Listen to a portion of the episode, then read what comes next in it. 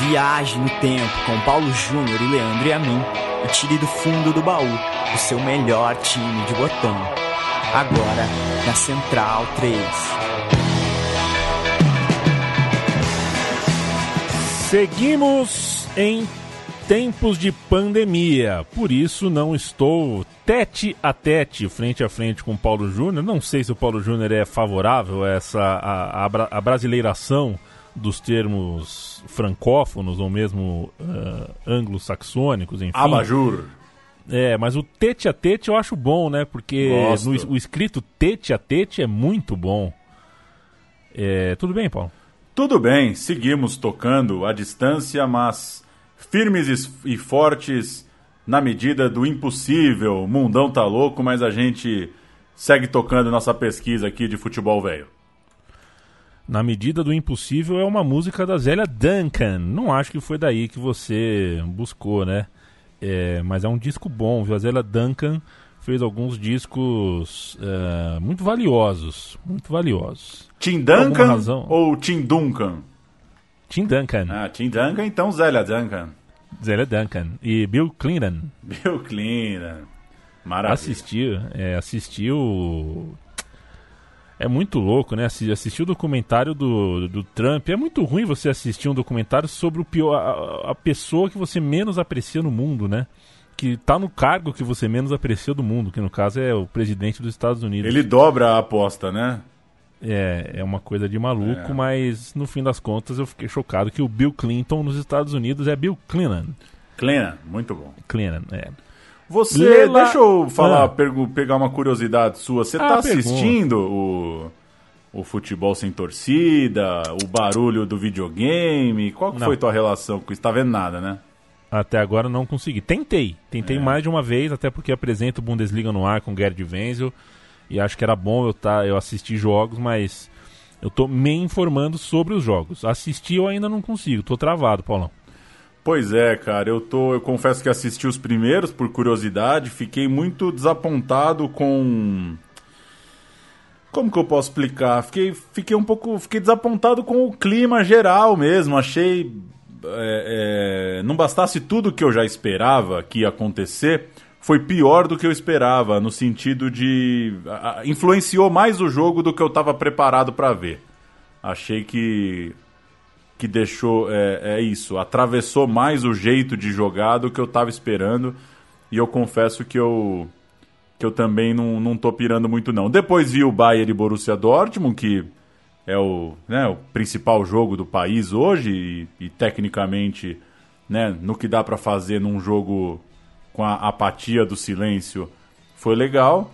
Mas, enfim, curiosidade mesmo, saber se você estava vendo. Vamos ver, né? Vai, vai durar por um bom tempo é um pouco um pouco até complicado analisar o jogo assim. Eu tô, tô bem curioso para saber como é que a gente vai contar essa história no fim das contas, porque não dá para normalizar. Não dá para achar que é, esse time jogou bem, esse time jogou mal. É, me, me, dá, às vezes me dá uma angústia ouvir que tal time voltou pior voltou depois bem, da parada, sabe? Assim, não tem cabimento um negócio desse, né?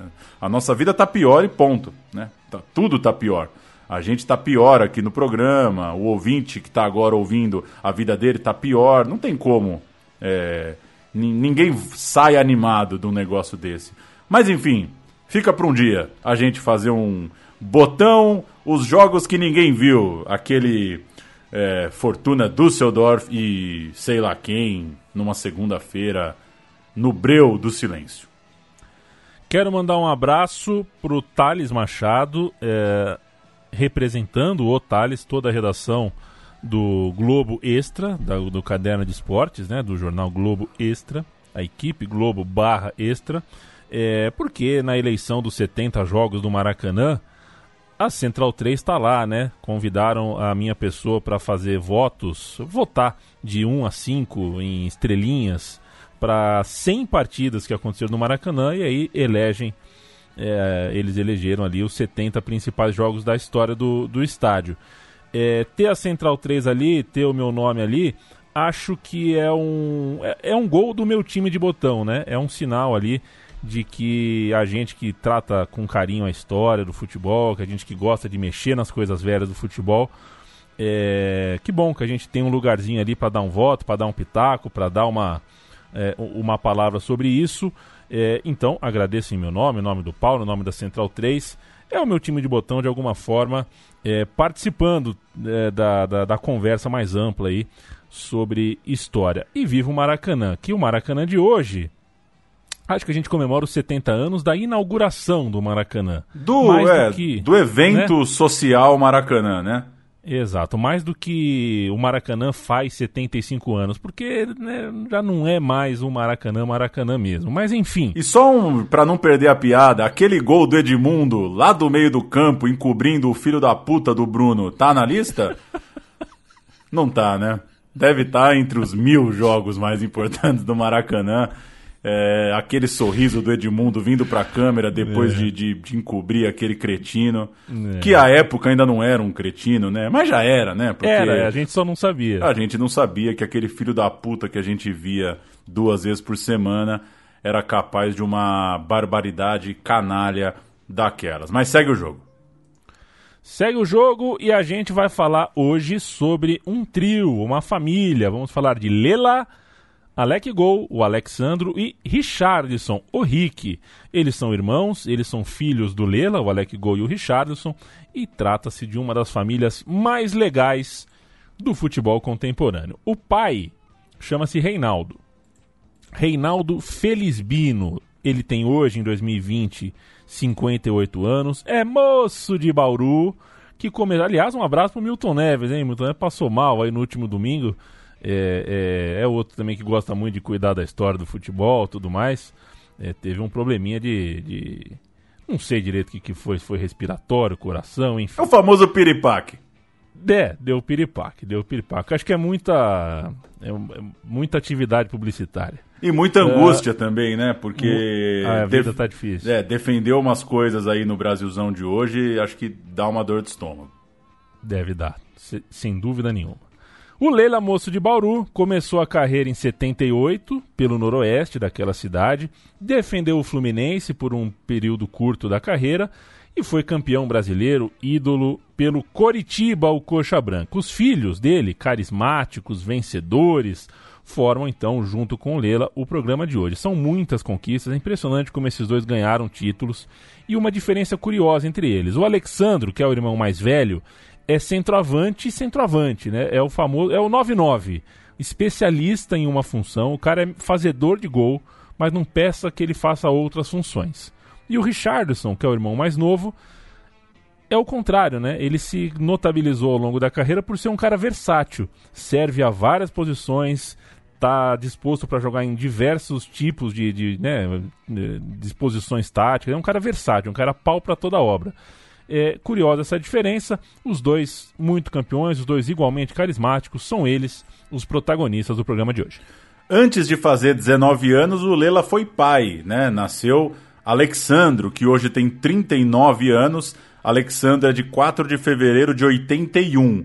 Já o Richarlison nasceu quase dois anos depois. O Richarlison é de dezembro de 82. O Lela continuou jogando bola durante a infância dos meninos, claro. Jogou no Curitiba até 88, depois jogou no Sampaio Correia. Já nos anos 90 passou por alguns clubes menores e foi plantando ali a sementinha nos moleques, né? O Lela tinha 39 anos quando seu filho mais velho, Alexandro, estreou como profissional. O ano era 2001 e ele jogava no Vitória, lá de Salvador, lá da Bahia. Foi lá que o Alexandro se profissionalizou. O Vitória de Irlan Simões, nosso apresentador brioso do Na Bancada, a quem manda um grande abraço, conseguiu esses dias, é, sei lá, né? Plantou um negócio muito interessante ali, fez mudar uma grade da Globo News. E provou é... que ser chato no Twitter adianta. Adianta, seja chato, seja crica com as coisas. Vai ter sempre um amigo teu, e eu tô cansado de ouvir isso, que eu sou ranzinza, que eu reclamo de tudo, e vai ser assim mesmo. Enquanto tiver merda pra gente reclamar, a gente vai reclamar. Vamos ouvir o primeiro áudio do dia. É gol do Coritiba, é gol do Lela. 1985, Coritiba e Santos narra Lombardi Júnior.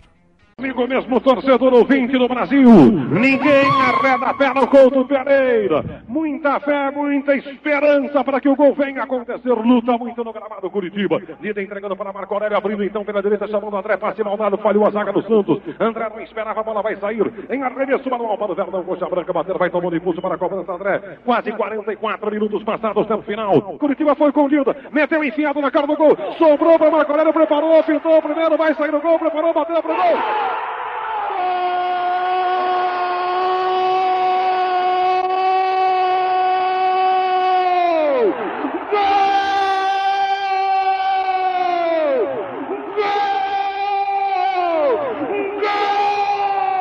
This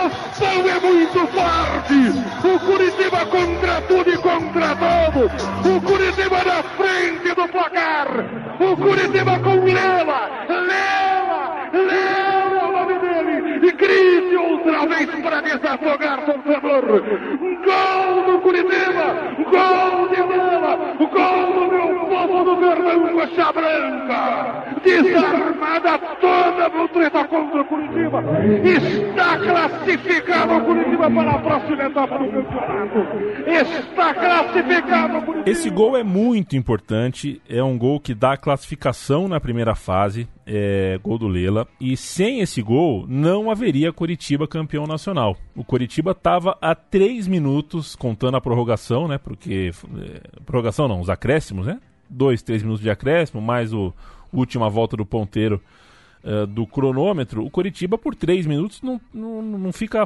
fora do Brasileirão na primeira fase, graças ao gol do Lela foi em frente, acabou campeão. E o Lela, que também tinha o um apelido de Mentira. É, isso é maravilhoso. Pernas... Isso é, é maravilhoso. Bom, né? É bom demais. É um mentira, porque tem as pernas curtas. E assim, chamaram... Lela já é ótimo o apelido, né? Já. Aí o cara ainda já. ganha o mentira. É bom demais, mentira. é bom demais. Eu já fui apelidado de segunda-feira, viu, Paulo? Ah, é? É, porque eu sou comprido e chato. é bom, bom também. Apelido. O Lela era dono de uma comemoração irreverente, com as mãos na bochecha, né? Ele punha as mãozinhas na bochecha, assim, os polegares na bochecha, fazia um, meio que um deboche. O Coxa, campeão de 85, que foi em frente depois desse gol do Lela, alinhou na final do Brasileiro Coritiba e Bangu, Maracanã, com Rafael Camarota, André, Gomes, Heraldo e Dida, o ótimo Dida. Almir Marildo e Tobi, Lela, Índio e Edson, o técnico senhor Enio Andrade. Naquele mesmo ano de 85, em outubro, com o Coxa já campeão, o Lela, num jogo pelo campeonato estadual, levou um carrinho criminoso por trás, um carrinho muito duro, e fraturou o perônio, além de romper os ligamentos do tornozelo. Se deu muito mal no lance, passou quase dois meses engessado, e na hora da recuperação física ele foi para Bauru e o que o relato da época conta é que, segundo o clube, ele não fez os exercícios, não se tratou como deveria. Acabou ganhando muito peso, perdeu um pouco ali o ritmo com a lesão e estava é, praticamente 10 quilos acima do que era o seu peso, seu corpo ideais. E perdeu o pai naquele período, teve ainda que lidar com esse esse caso, enfim, muito, muito grave, muito trágico, um caso pessoal. Tempos muito complicados e ele tinha os dois filhos, ele tinha os outros dois personagens que a gente está tratando aqui para criar e para de certa forma compensar essa dor daquele momento tão difícil. Quando o Lela voltou aos campos em 86, voltou da lesão, ele marcou um gol contra o Remo, logo na volta. Feliz pra caramba, o gol, tudo mais, voltou para casa de noite, né? E aí ele se esforçou, fez o trabalho lá para conseguir manter os dois filhos, o Richarlison e o Alexandro. Eles tinham o Alexandro seis e o Richarlison quatro anos, acordados, porque o gol passa na TV ali, né? O famoso gol do Fantástico ali com o Léo Batista. Eles que o Lela queria que eles vissem o gol do papai na TV. Nesse momento, o relato é que a mulher do, do Lela, a Maria de Lourdes, foi para a cozinha chorar escondido, estava muito emocionada com aquele momento, era um momento muito importante na, na vida do, do, do marido, né, na vida do Lela. Foi a retomada da carreira Só que mesmo com a retomada da carreira e com a sequência da carreira, você fala Leila, você associa com 85, ali é o, realmente o retrato, né? O retrato da carreira, o momento definitivo é o Leila de 85. Vale dizer também que o Leila tentou, depois de parar de jogar, uma carreira de técnico. Tentou não, né? Foi técnico efetivamente, treinou o Noroeste, de, tanto o time de cima quanto o time da base do Noroeste, que é o seu lugar de nascença, é o lugar ali onde ele se sente em casa. A carreira não decolou, ele não foi um, um grande treinador, da, né? não foi o Guardiola brasileiro, mas foi treinador, é, é, continuou próximo do futebol de alguma forma. É, mas enfim, Noroeste, Fluminense, Inter de Limeira, onde ele jogou também, é tudo parte é, que fica é, é, é ao redor do grande da grande pedra fundamental da sua carreira. Ele é o Lela do Coritiba. Vamos para os garotos. O Alexandre estreou como profissional em 2001, fez a base no próprio Vitória.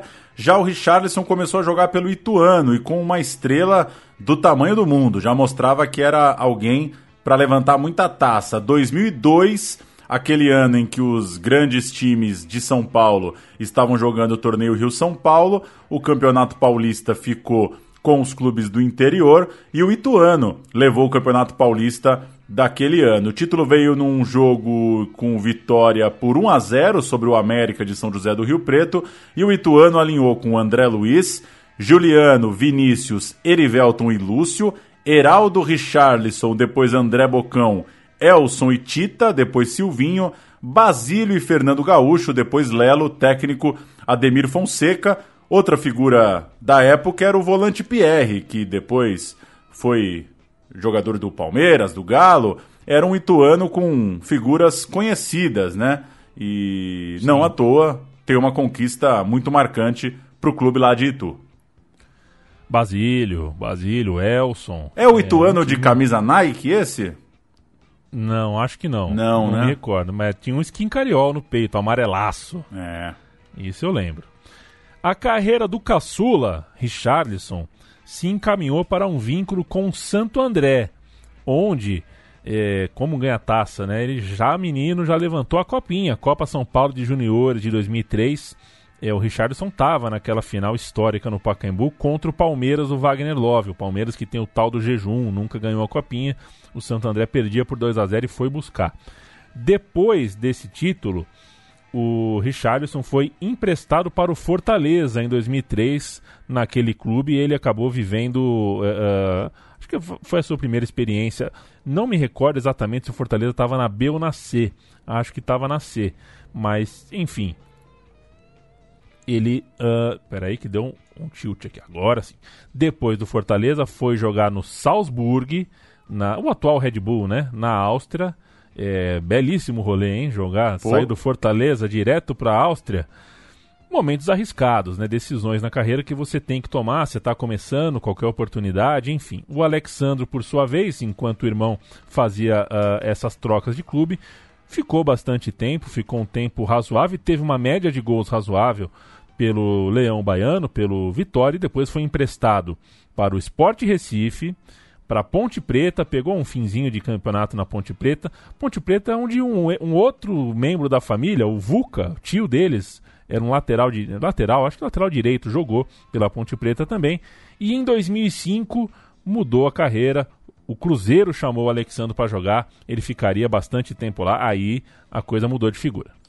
2005, a primeira impressão de Alexandro nas Minas Gerais foi boa e o Alvimar Perrella, reeleito lá no clube, tratou da renovação do Alexandro como prioridade no final de 2005. O Alec, o Alec Gol estava chegando num clube que tinha acabado de vender o Fred para o Lyon, então a posição estava valorizada. O Cruzeiro estava é, querendo alguém de peso, estava com moral na camisa 9. O Alexandro fez quatro gols nas suas seis primeiras partidas, se estabeleceu no time de cima e chegou a dizer na época: quero marcar 40 gols em 2006 cravou uma meta, como muito atacante gosta de fazer, mas acabou que o Alexandro nem ficou no clube. Com o contrato renovado, com tudo, ele deu um pulo em Portugal, foi defender o Sporting, aqueles empréstimos que surgem meio do nada, né? Tava a expectativa para de repente ele se firmar no Cruzeiro, ele foi lá defender o Sporting em Portugal.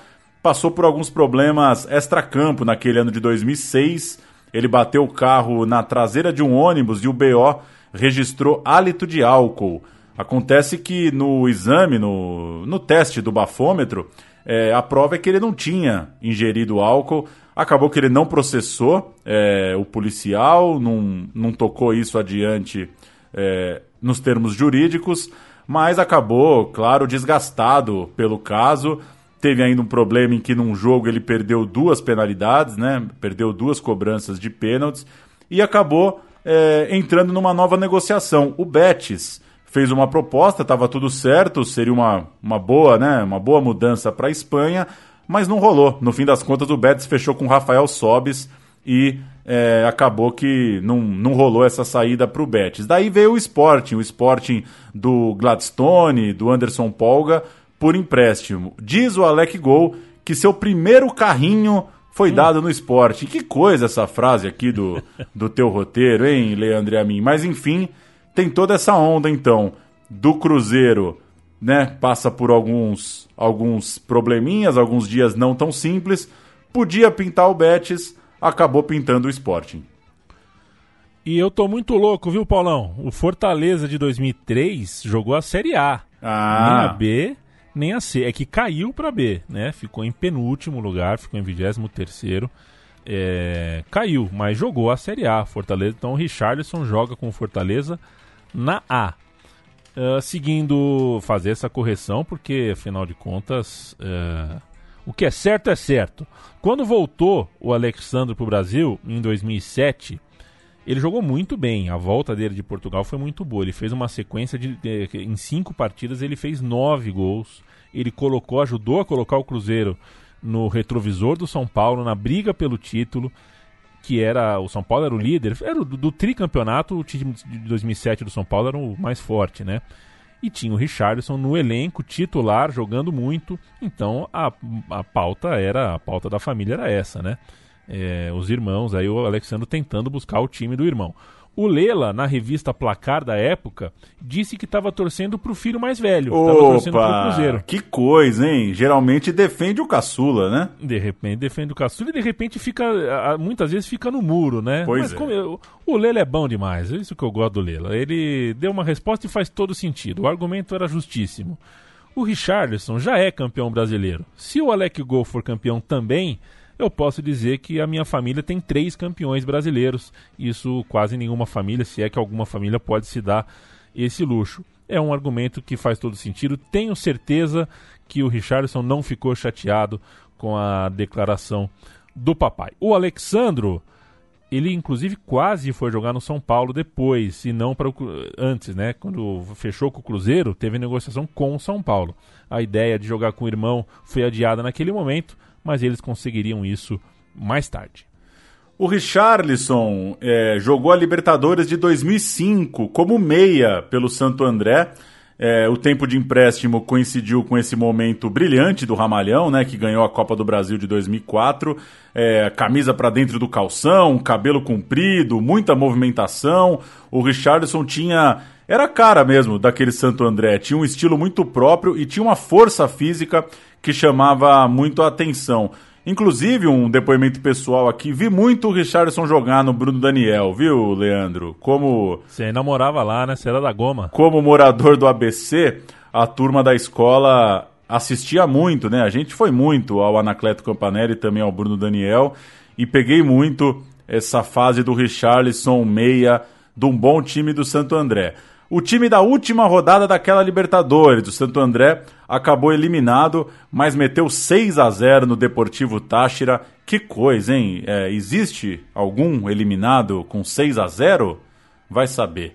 Júlio César, Dedimar, Fernando, Diego Padilha, Ramalho, Richarlison, Rafinha, depois Alexandre Romerito, Leandrinho, depois Macanac. Cadê você, Macanac? Sandro Gaúcho.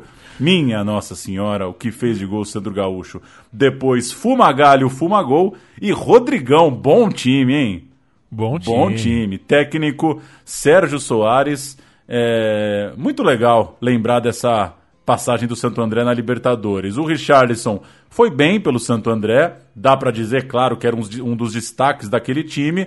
e foi parar então no São Paulo, como você já citou há pouco, foi ser mais tarde campeão no São Paulo.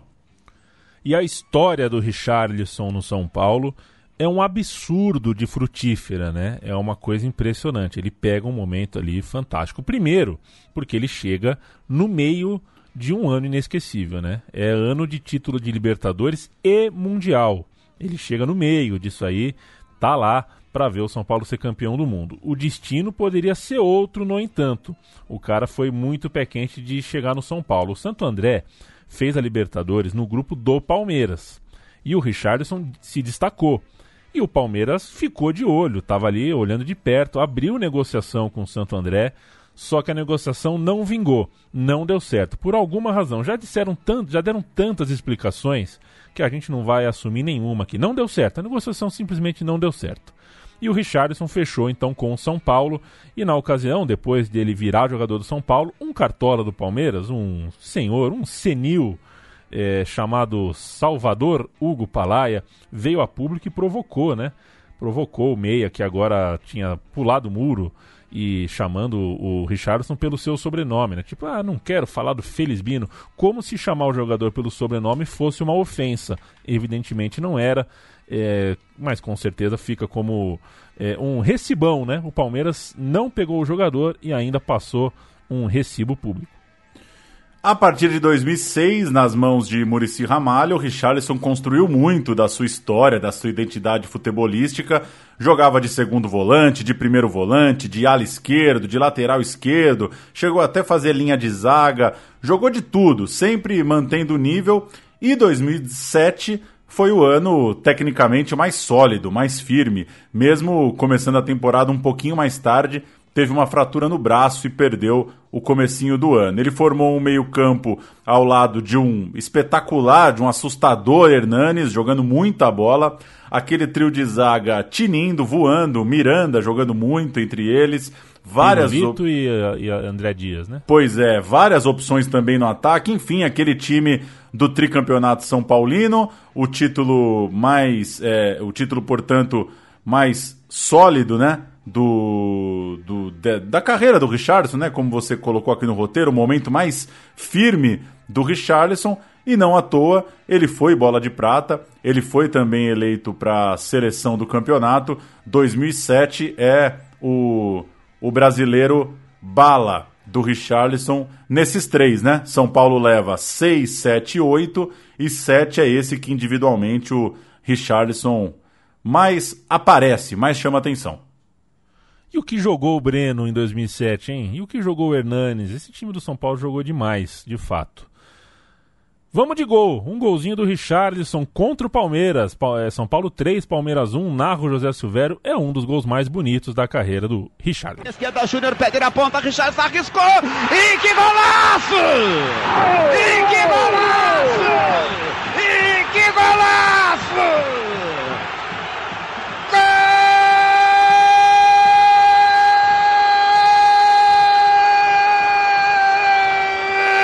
São Paulo!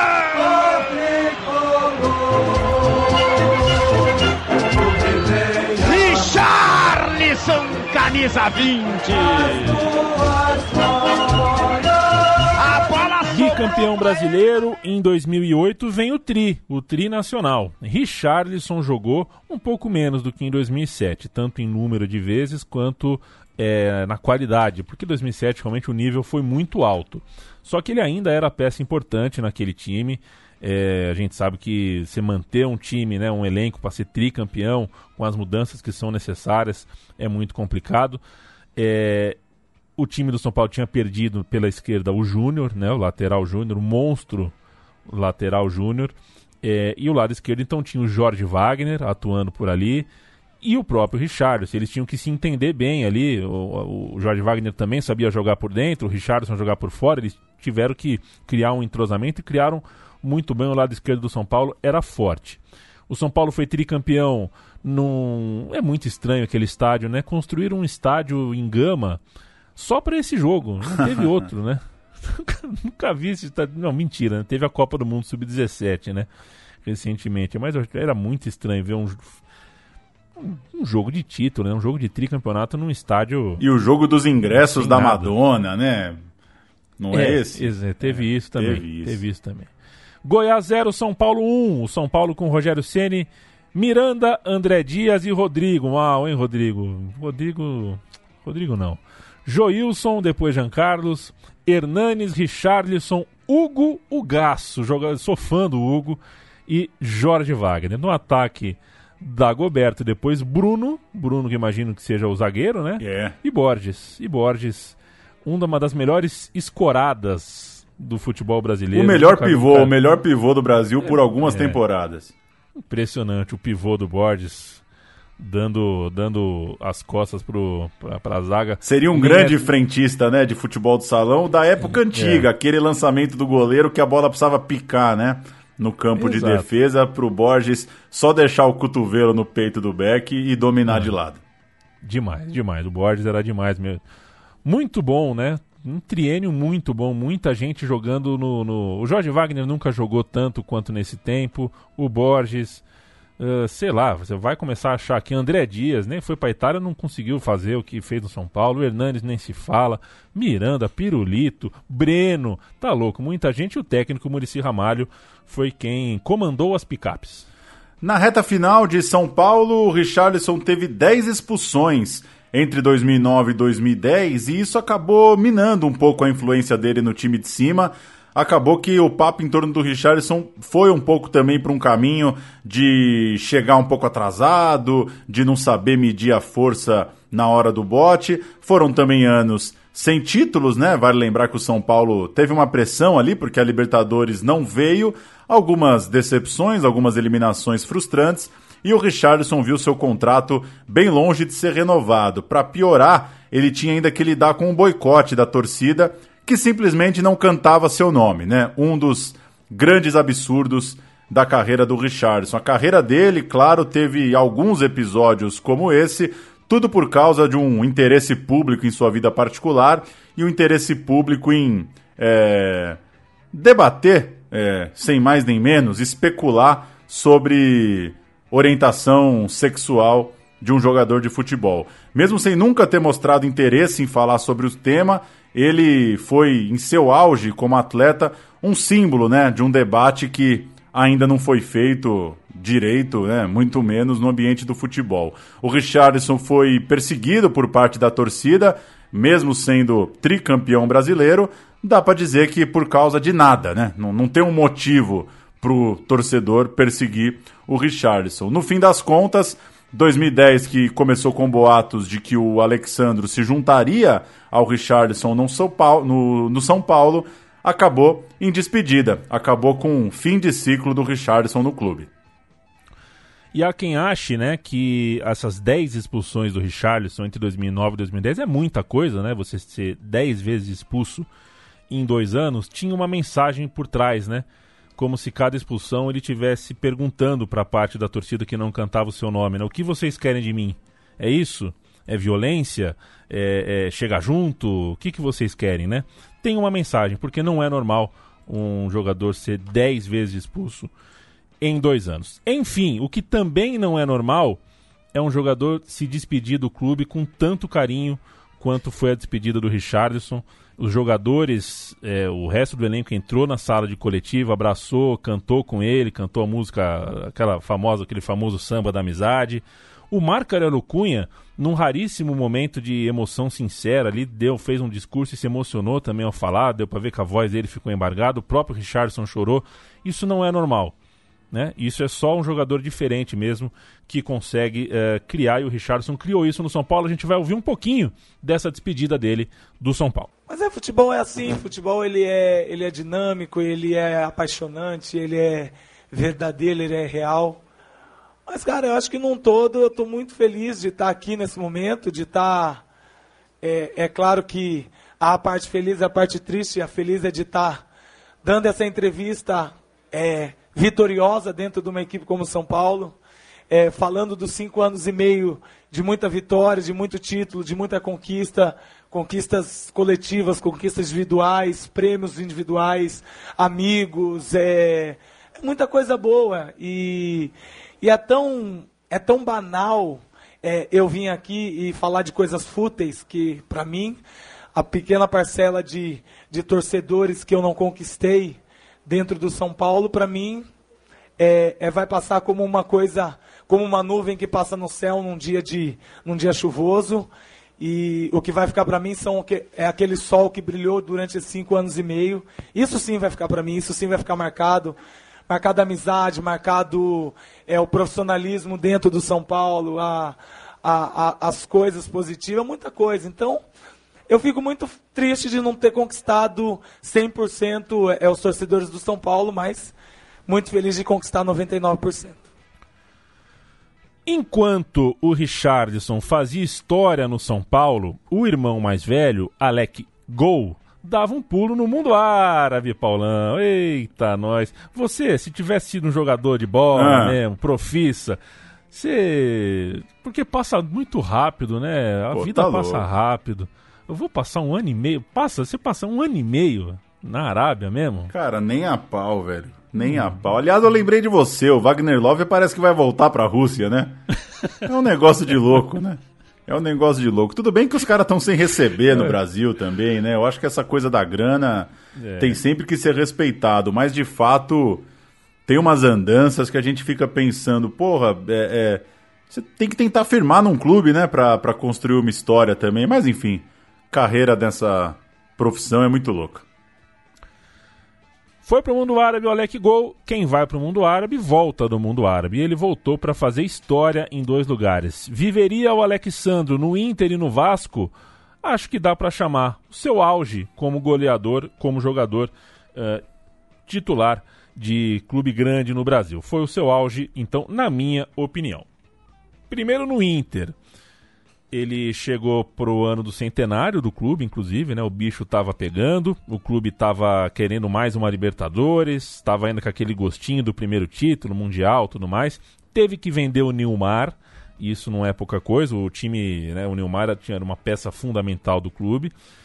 É, então tinha algumas coisas ali para ajeitar, já estava sem o Fernandão também. Um momento importante no espaço ali no ataque, o cara chegou para tentar resolver e ele sabia disso. Ele fez parte, então, de um Colorado que, de, de partida, de princípio, fez uma ótima campanha. Né? O clube foi vice-campeão brasileiro em 2009, mas até os minutos finais estava na briga. A última rodada do brasileiro, que brasileiro bem louco, né? Que foi o brasileiro de 2009. Quem ganhou foi o Flamengo, mas na última rodada dava para o Inter ser campeão. Inter e Santo André, Flamengo e Grêmio. Se o Inter ganha e o Flamengo não ganha, o campeão seria o Inter. A parte do Inter foi feita, Inter 4, Santo André 1, é, mas o Flamengo acabou campeão. Esse jogo, última rodada de 2009, o Inter jogou com Lauro, Danilo, Índio Bolívar e Kleber. Sandro, Andrezinho bom de bola, Juliano bom de bola e D'Alessandro cracaço aço aço. Tyson bom de bola e Alexandro, o nosso Alec Gol. Entraram Fabiano Heller, Thales Cunha e Marquinhos. O técnico Mário Sérgio Pontes de Paiva, que Deus o tem em ótimo lugar, descanse em paz e conforte a família sempre. Alexandro fez em 2009 16 gols no Brasileiro, 27 gols no ano.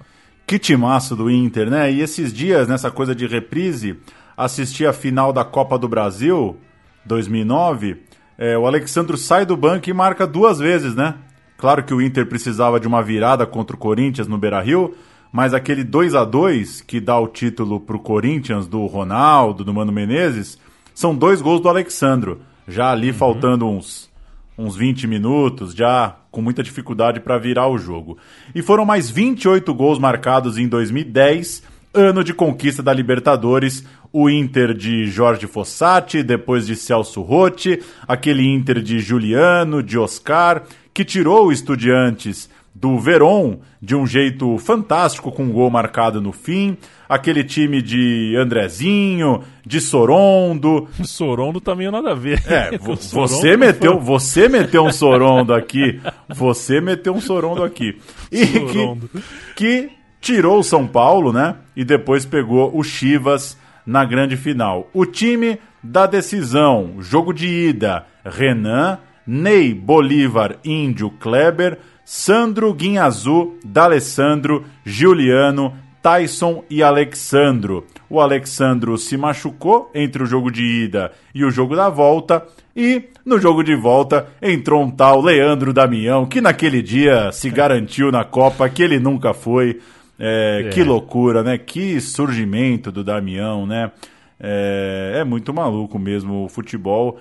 Prega algumas, mas valeu demais o registro.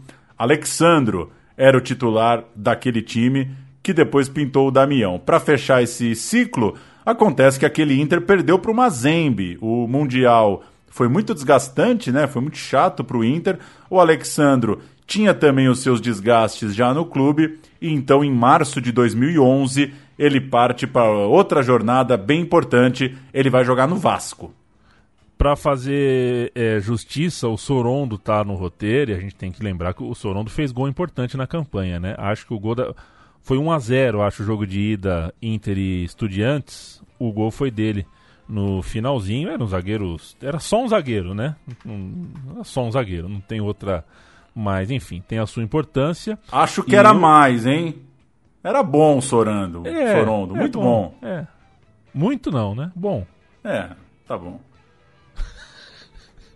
O, o, o, o Leandro Damião que imitava o E-Honda e depois o Blanca, né? Quem que você joga? Qual que era o bala do Street Fighter pra você, Paulão? A Ryu, né? Sempre de Ryu, né? Ryu, eu, né? Sou, eu sou uma, uma- um paspalho no videogame, né? Eu só sei, meu, jogo com Mario, com Ryu, eu faço as mesmas merda. Futebol, jogo com Brasil. Eu não, não sei nada desse negócio. Ah, bom, enfim. Vamos nessa. O, a gente explicou aqui que o Alexandre teve desgaste no clube. Quando ele se apresenta no Vasco, ele mete o sincerão. Ele explica o que aconteceu no Inter, pós-Mazembe e tudo mais. É, então vamos ouvir ele falando sobre a própria saída.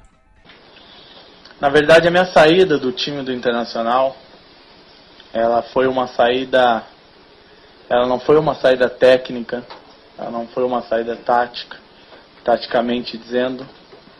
Ela foi uma saída que poderia dizer um, de um extracampo, né? É, hoje no futebol não basta só você treinar bem, não basta só você fazer gols e não basta você jogar bem, né? Hoje futebol envolve muita coisa, envolve um extracampo muito forte. E um dos motivos, ou motivo principal, foi um extracampo que acabou me tirando do, do começo da temporada internacional. E, e aí, numa. Extracampo, mo- é, motivos de troca de diretoria, de oposição, de ter que contratar um atacante porque nós perdemos o Mundial e quando você tem um, uma fatalidade, que eu posso chamar assim, de perder o Mundial da maneira que nós perdemos, né? É, tem que achar culpado, né? Tem que achar, botar a culpa em alguém. Injustamente fui um dos escolhidos, Vale dizer, né, Paulo, que o Diego Souza também estava chegando. O Diego Souza estava largando o Atlético Mineiro para colar no Vasco. Então, as duas notícias daquele 2011 Que, do Vasco que bonde, hein? era bom, né? Pô, Realmente, Diego, Souza e Alec Gol tá bom demais. Tava bom e foi realmente dito e feito, né? Foi um time. Foi um time marcante esse time do, do Vasco. O Richarlison estava chegando nesse 2011 no Atlético Mineiro. O Diego Souza ia embora, chegava o Richarlison. Por lá ele ficaria a partir de 2011, digo- digamos assim, esperando o irmão mais velho que chegaria dois anos depois. Antes disso, vamos lembrar que o Alec Gol pelo Vasco fez bastante gol, fez parte de um time excelente, campeão. Foi uma bela passagem do Alec Gol pelo Vascão. Campeão da Copa do Brasil de 2011, inclusive o, o Alexandro, artilheiro daquela Copa do Brasil de 2011. É, o time que. Um time. O, o- último grande Vasco, dá pra É, dizer é, isso? sim. Acho que é o último grande Vasco. Pra. Vale. Vou cantar aqui o time da final em Coritiba contra o Coxa. O Coritiba que enfileirou, né? Quase conquistas naquela época. Fernando Praz, Alain, Ótimo. Dedé, Anderson Martins e Ramon, Rômulo. Eduardo Costa, Felipe, Felipe e Diego Souza, Éder Depois Luiz Bernardo. e Alexandro, técnico Ricardo Gomes, entraram Jumar e Bernardo, Jogo de ida 1 a 0 é gol do Alec Gol. Na volta, quem abre o placar é ele também. Ótima campanha, campanha é, muito firme daquele Vasco. O Curitiba ganha né, o jogo de volta por 3 a 2 O Vasco é, acaba campeão. E um ótimo time, né? Que beleza. Felipe Diego Souza, o foguetinho do Éder Luiz e o Alec Gol escorando de 9. Éder Luiz, Bernardo. Uh, é, acho que esses dois né, nunca jogaram tanta bola quanto nessa época. Quanto naquela semana, talvez. Aquela semana, realmente estavam Estavam jogando muito. Timaço, timaço. Realmente o Vasco fez um timaço. A gente vai ouvir o gol do Alexandro em São Januário, o gol do jogo de ida, 1 a 0 Vasco. Cláudio Costa como se fosse um meia lá pela ponta direita. Recebe, trabalha, toca no centro para o Bernardo. Diego Souza se desmarcou. Bernardo carregou, trabalhou, tocou no Diego Souza. Diego Souza domina, ajeita na direita para o Alan. Alan fez o levantamento. Alexandro! Gol!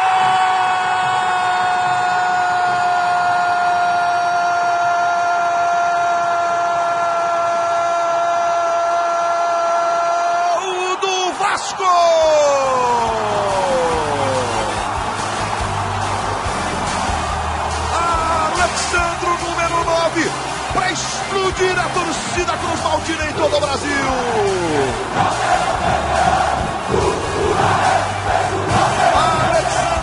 placar da decisão. Faz a festa a torcida do Vasco. Você vê a carregada do Bernardo, o trabalho com o Diego Souza, a bola para o Alain. O cruzamento vem quase na primeira trave, antecipação do Alexandro. Para de cabeça desviar para o fundo da rede. Essa não deu para E agora, a gente, já que a gente ouviu o gol, o Vasco é campeão da Copa do Brasil, tem o famoso dia seguinte, o trio elétrico, aquela ferra, todo mundo bebendo cerveja em cima do trio elétrico, e aí o Alexandro ataca de repórter. Ele entrevista o Praz e entrevista o Roberto Dinamite, então presidente do clube. Os três bastante, uh, digamos assim, felizes e calibrados. Tá gravando? Direto aqui do trio elétrico. Vamos conversar com o goleiro Fernando Paz, vem comigo. Aí, Fernando, qual que é a sensação de ganhar mais um título, você que é um goleiro tão experiente? Cara, igual isso aqui eu nunca tinha visto. Nunca tinha visto, sinceramente. É muita gente, é uma torcida maravilhosa. E tomara que ano que vem a gente esteja disputando também uma da Libertadores. Vamos pegar o presidente.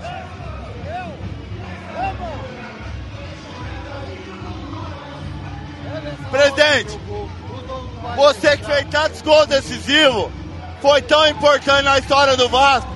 O que representa essa vitória, essa conquista pro Vasco da Gama?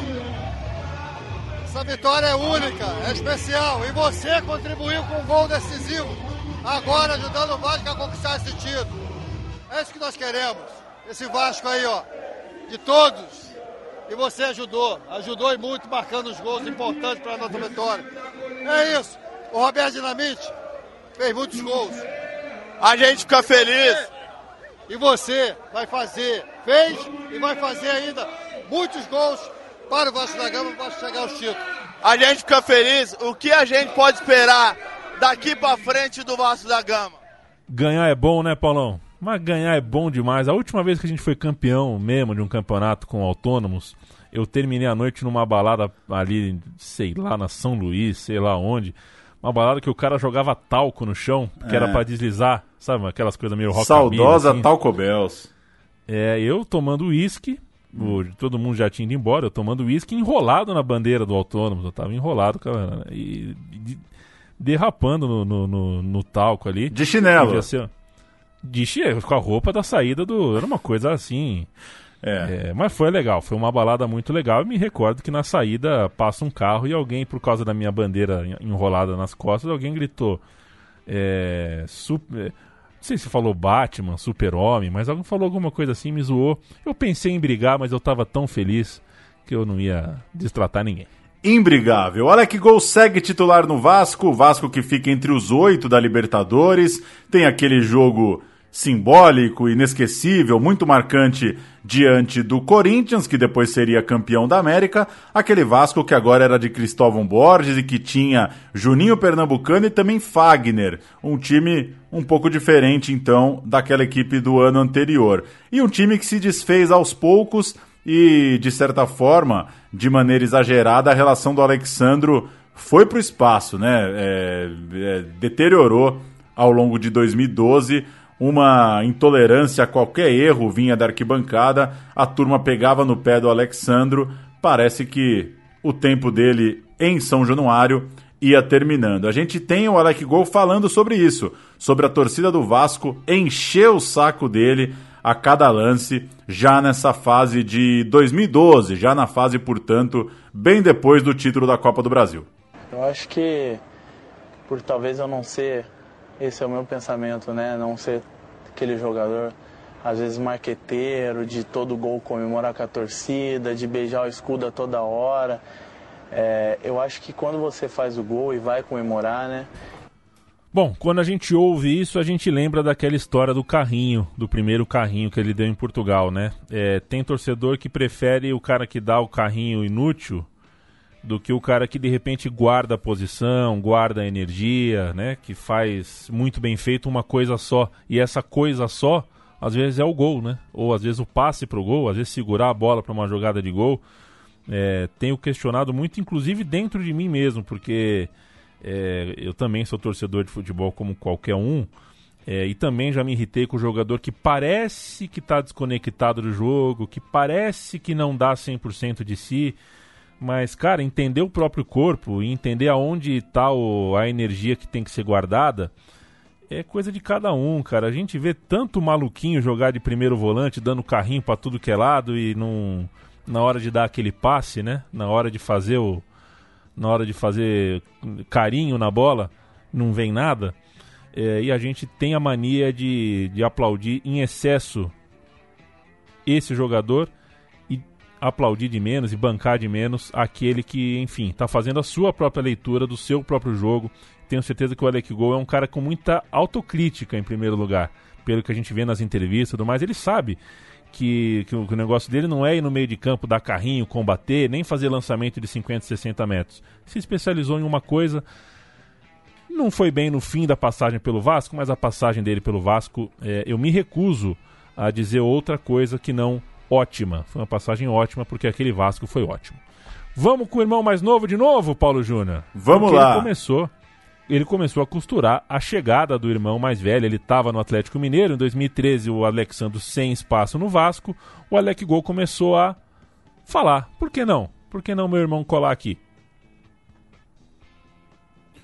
É claro que juntos eles foram campeões, né? Seguiram a trilha dos títulos e da Libertadores. O Richardson já estava adaptado no clube, já estava identificado também, né? Vale lembrar que o, o Richardson já é campeão mineiro em 2012 pelo Galo.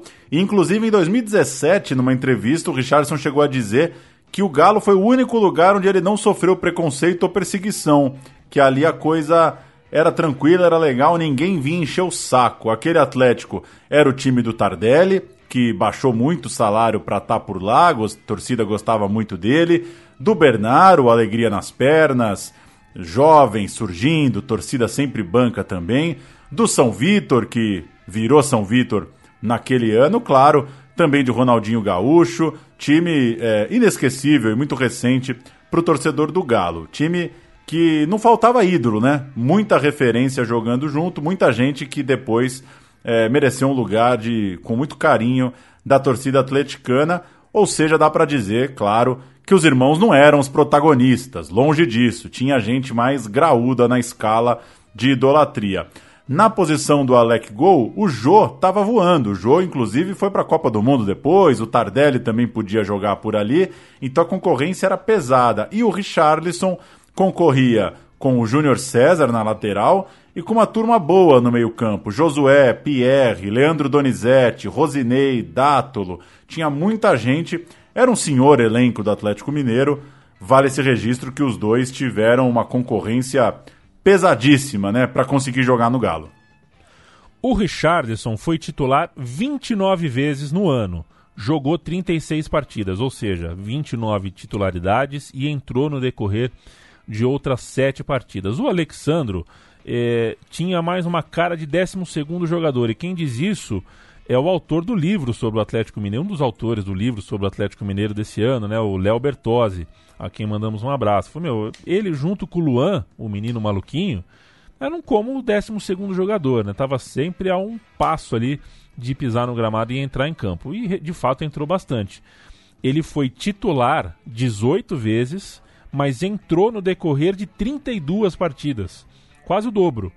Então ele era o cara realmente que entrava no meio, pouca, relativamente poucas partidas como titular. No ano, o Alexandre marcou 11 gols e como aquela campanha atleticana foi disputada no limite, do limite, do limite, do limite, sempre perdendo é, é, é, com gol no finzinho, perdendo o jogo de ida, indo sempre no, no, no, no realmente no limite. O Atlético Mineiro teve que bater muito pênalti, né? Foi para três disputas em pênaltis e o Alexandro foi muito importante em todas elas porque sempre foi um batedor muito bom. Inclusive tem um jeito de bater muito característico, né?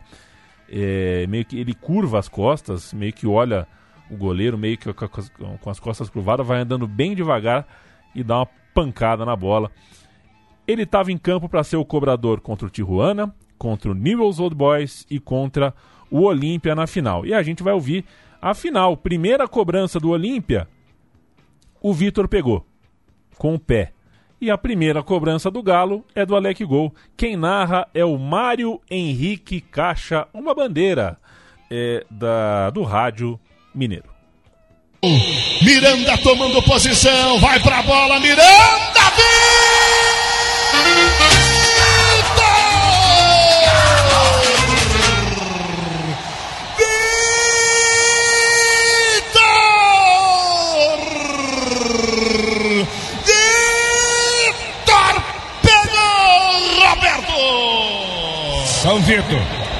São Vitor com os pés mais uma vez, hein?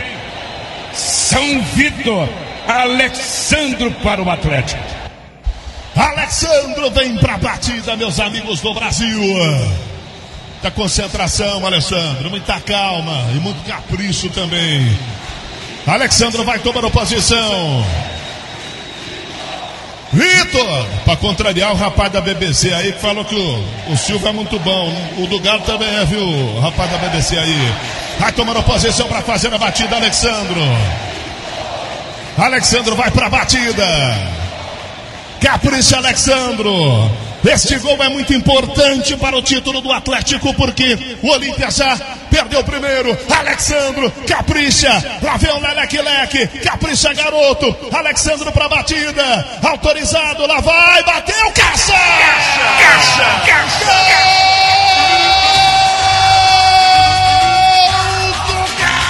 Galo! Rezende! Bateu no ângulo! Aí não dá pro Martin Silva. Já tentou. O caixa, né, Paulo, que é foi usado como linha narrativa ali do documentário O Dia do Galo. Eles não tinham direito de imagem, então usaram a voz do caixa como como uma forma da gente ver o jogo sem ver.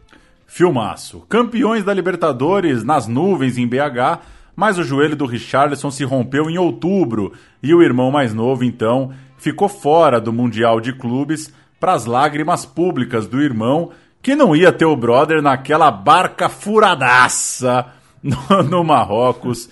É, Podia nem beber, né? Que coisa, né, cara? Deu tudo errado pro Galo.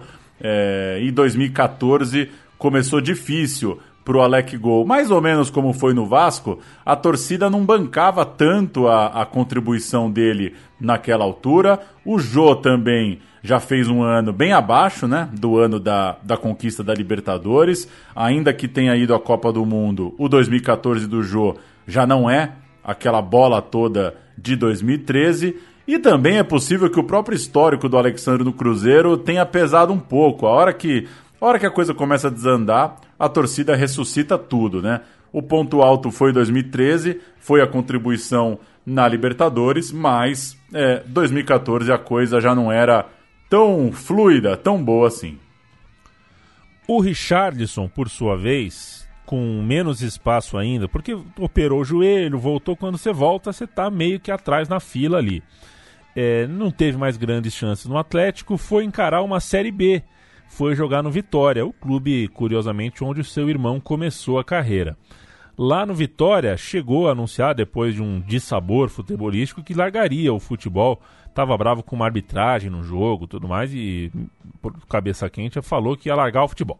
No entanto, é, foi uma coisa de momento ali, ele seguiu em frente. Em 2015, portanto, um ano antes da, da, ele defendeu a Chape em 2015, né, um ano antes do ano do, do, ano trágico desta equipe de Santa Catarina de Chapecó. Em 2016 foi jogar no Novo Horizontino. Lembra dele no Novo Horizontino? Opa, Paulo? lembro.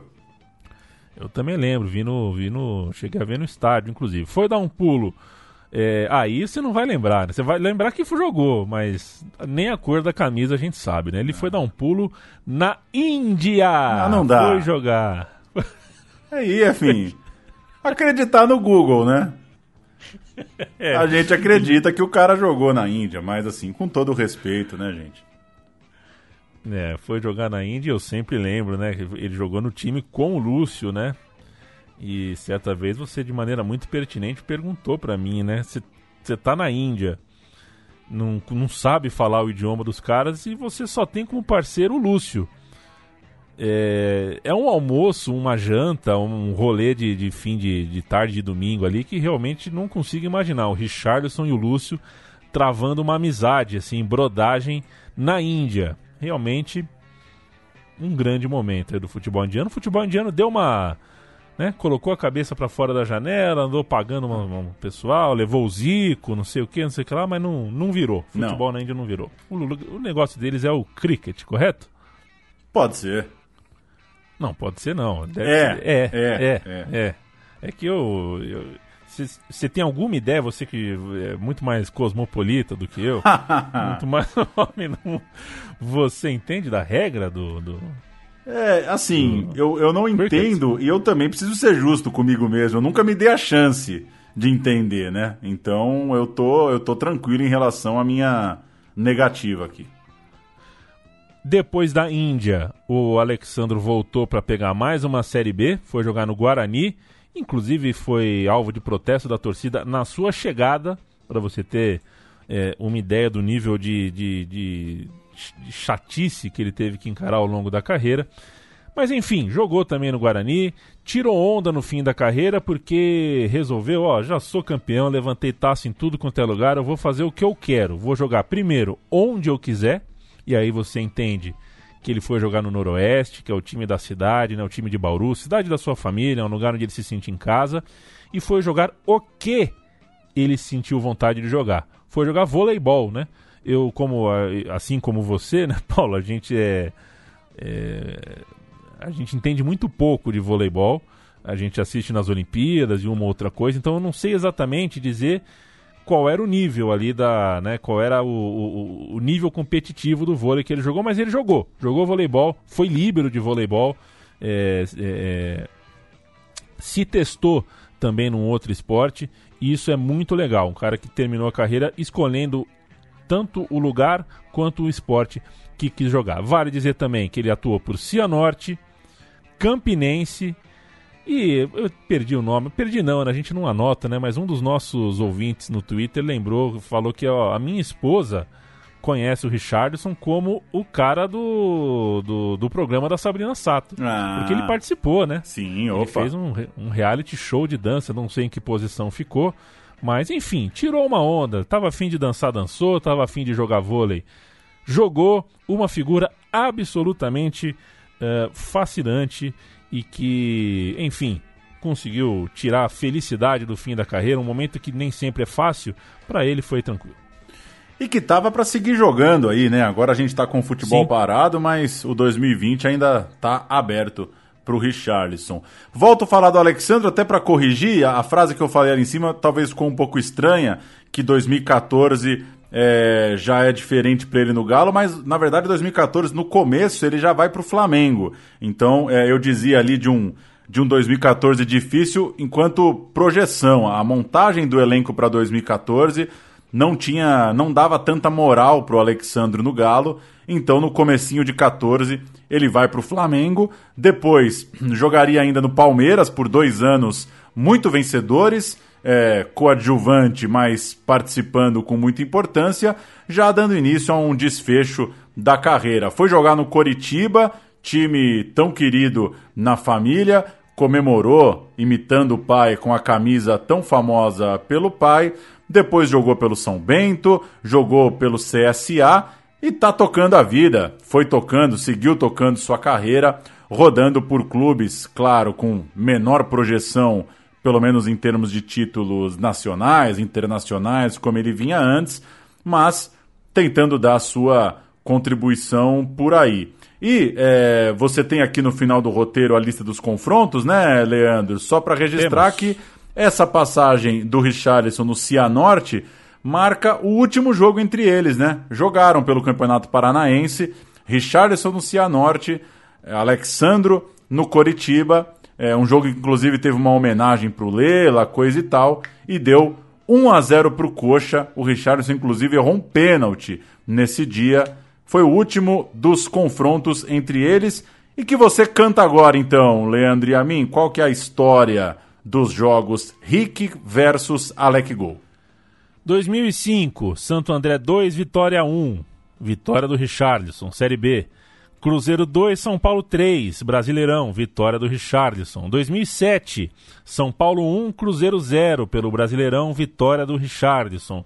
2009, dois jogos pelo Brasileiro, Inter e São Paulo 2 a 2, São Paulo e Inter 1 a 0 para o São Paulo, vitória do Richardson. Em 2010, mais dois confrontos, Inter 0, São Paulo 2 Inter 1, São Paulo 0, uma vitória de cada. 2011, Atlético Mineiro 1, Vasco 2, ganha o Alexandro. 2012, Atlético Mineiro 1, Vasco 0, ganha o Rick. 2012 ainda, pelo Brasileirão, Vasco 1, Atlético 1. E, por fim, vitória em 2014, isso, vitória 1, Flamengo 2, vitória do Alexandro, pela minha conta aqui, 6 a 4 pro Richarlison, é isso? Esse jogo do Cianorte ganhou. Deu Coritiba. Ganhou, então, Richarlison 6, Alexandro 4. Muito bom, que beleza, hein? Eu, uma, uma rápida lembrança aqui para fechar da minha parte. Eu tive na. Tava fazendo um trabalho na, no jogo da, dos veteranos, né? Que teve no Morumbi no final do ano. O Richardson muito feliz por ter sido convidado pelo São Paulo. Jogou muita bola, segue jogando, tá em forma, é muito competitivo, é muito profissional e foi muito legal vê-lo. É, se, em, se em alguns momentos ele é esquecido na hora de falar dos grandes jogadores de sua geração, foi legal que ele pôde usar essa lembrança, essa homenagem do São Paulo para jogar lá com a turma de 2006, 7, 8 alguns de 2005 que ele não chegou a pegar, alguns até ainda mais antigos, né, como Miller, Careca. Foi legal ver o Richardson lá no meio, sempre muito atencioso com a imprensa, muito bom de papo. E uma lembrancinha rápida do Alexandro que eu vi outro dia, outro dia pode ser um, dois anos atrás, é, o Gabriel Jesus.